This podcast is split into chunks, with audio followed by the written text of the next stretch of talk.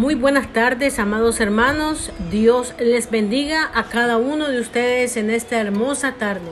Soy su amiga y hermana Elgin González y en esta ocasión te voy a hablar de un tema bastante interesante que se llama el espíritu del anticristo.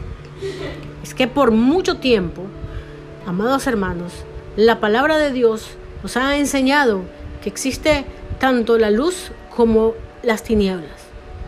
En palabras breves, Satanás es la tercera persona de la Trinidad satánica, conocido como Satanás, Luzbel, el diablo, el enemigo, la serpiente antigua, el anticristo, aquel líder mundial que es mencionado en el libro de Apocalipsis capítulo 6, versículo 1 y 2, cuando es mencionado y detallado que vendrá en un caballo blanco, con un arco, sin flechas y vestido de blanco venciendo y para vencer, dice las Sagradas Escrituras.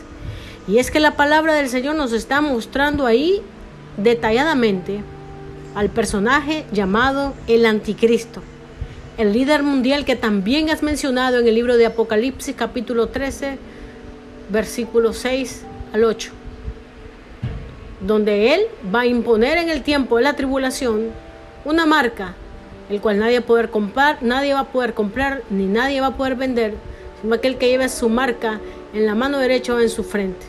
Su número de hombre es el 666, amados hermanos.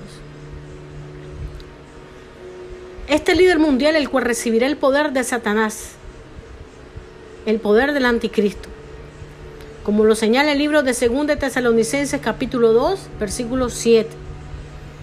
El misterio de la iniquidad, amados hermanos que a su vez hay alguien que lo detiene, dice la palabra del Señor. Y ese alguien es la iglesia de Cristo. Algo muy importante que recalcar en este estudio es que el hombre de pecado, el hombre inicuo llamado el anticristo, no va a aparecer en la tierra hasta que haya pasado el arrebatamiento de la iglesia, la iglesia sea quitada de la tierra, entonces entrará en vigor el misterio de la iniquidad, amados hermanos que es mencionado en 2 Tesalonicenses 2, 7 y Apocalipsis 12, 9 al 2. Tras la primera venida de Cristo, hizo su aparición también el espíritu del anticristo. Recordamos que en el tiempo de Cristo, incluso luego de su ascensión a los cielos, muchas personas estaban escépticas de quién era la persona de, de Jesucristo. Ya antes el apóstol Pablo y el apóstol Juan lo identifican y mencionan al espíritu del anticristo y su presencia. Fíjense bien lo que dice el apóstol Juan. Conocéis el espíritu de Dios. Todo espíritu que confiesa que Jesucristo ha venido en carne es de Dios. Y todo espíritu que no confiesa a Jesús no es de Dios. Y este es el espíritu del anticristo del cual habéis oído que viene y que ahora ya está en el mundo. Juan 4, 2, 3. El Espíritu Santo es contra el espíritu del anticristo. Por lo tanto, todo espíritu que no confiesa que Jesucristo ha venido en carne no es de Dios. Y este es el espíritu del anticristo el cual vosotros habéis oído que viene y que ahora ya está en la tierra. Amados hermanos, déjenme decirte que ya estamos en los postreros tiempos, como lo dice el libro de Mateo capítulo 24. Hoy tenemos la noticia que Azerbaiyán y Armenia están en guerra. No son rumores, es un hecho. Porque se levantará nación contra nación y reino contra reino se cumple la palabra, la palabra de Dios y las santas escrituras. Muy bien. En 2 Tesalonicenses 2, 7, 8, cuando hablamos de Cristo y del Espíritu de Dios o del Espíritu Santo, estamos hablando del mismo Dios, porque son tres en una sola persona contenida, la Santísima Trinidad. Pero cuando se habla del Espíritu del Anticristo, se habla de Satanás. pero también es todo un conjunto de iniquidad, su reino de las tinieblas. En otras palabras, Satanás no está solo aquí en la tierra. Es a quien identificamos como el jefe que impulsa, fomenta, hace la maldad en los hombres y mujeres. Pero toda la entidad de maldad no es de un solo personaje, amados hermanos. Es un conjunto de millones y millones de seres espirituales, ángeles caídos, más conocidos como demonios, delegados para hacer maldad en lo individual y en su conjunto, por territorios, principados o huestes de maldad. Y es que si tú recuerdas, amados hermanos, cuando el Señor lanzó del cielo a Luzbel, aquel ángel hermoso de luz que con sus movimientos hacía cantos al Señor, este ser entró en envidia y, se envaneció él solo. Y, e hizo rebeldía ante los ojos de Dios y fue expulsado de los cielos con la tercera parte de los ángeles, amados hermanos. Estamos hablando de millones y millones de ángeles caídos que fueron a dar a diferentes partes del mundo y se posesionaron de diferentes territorios del mundo para hacer de ahí su guarida, amados hermanos. Y es que estos principados y hueses se han organizados territorialmente y por funciones, amados hermanos. Unos hacen función para que haya guerra, otros hacen función para que hayan violaciones de menores, niños, mujeres en diferentes partes del mundo. Otros hacen función de territorio para que haya mucho consumo de droga, mucha prostitución, todo tipo de pecado. Pero no solamente estamos hablando de espíritus que no son corpóreos, hermanos. Es decir, que no tienen cuerpo. Estamos también hablando de espíritus humanos.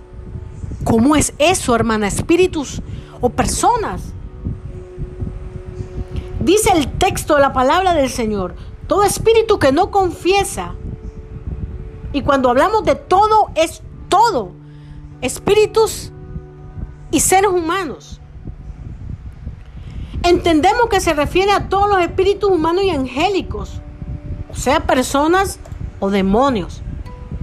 La escritura nos dice claramente que hay un espíritu del anticristo. Y la misma escritura nos dice quién es, o mejor dicho, quiénes son.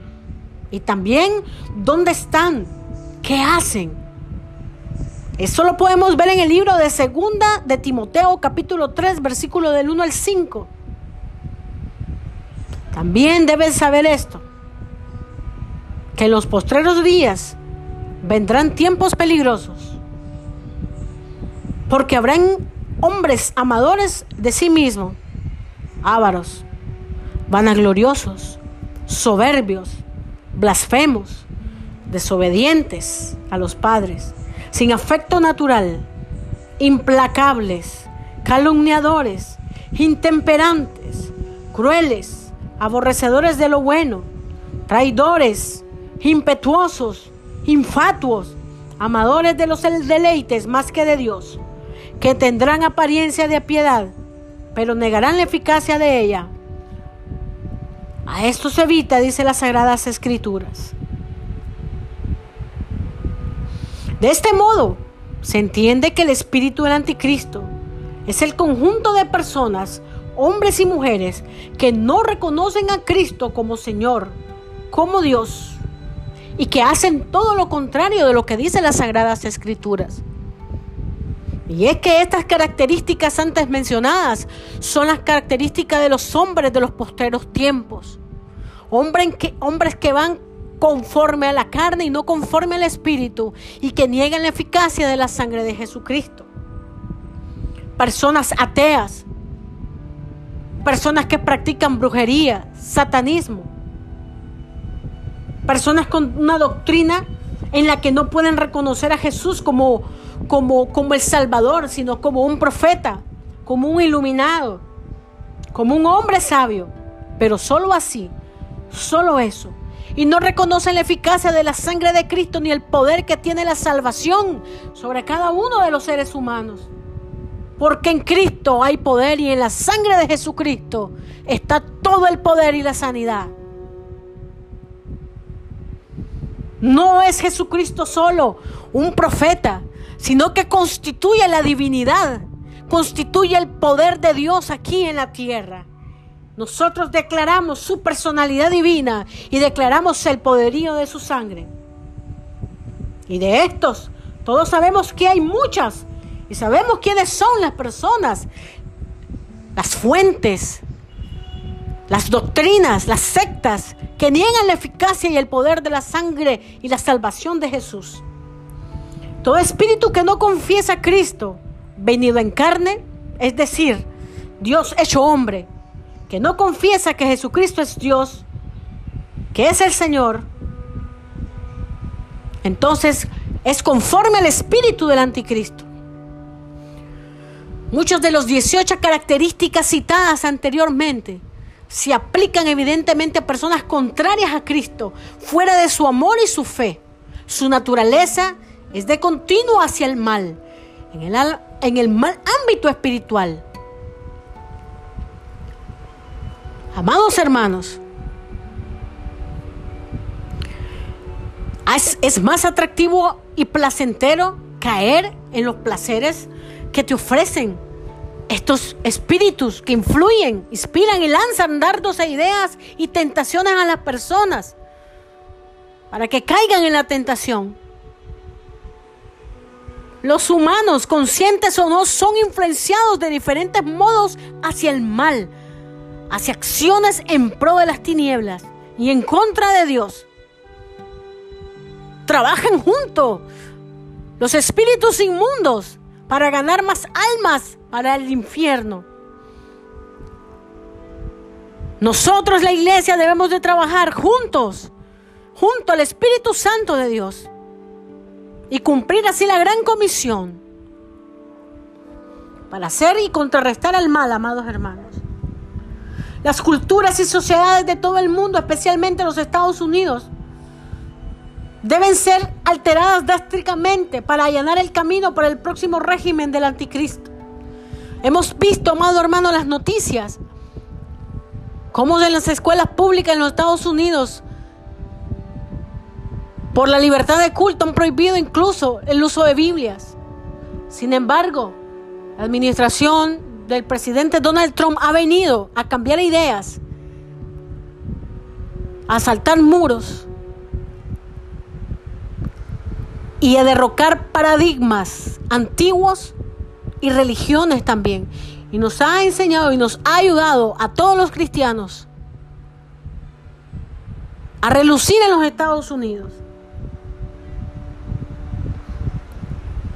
Es una potencia mundial, esta nación, y es el principal obstáculo para los planes de Satanás en la formación del orden mundial que quiere establecerse para el próximo anticristo.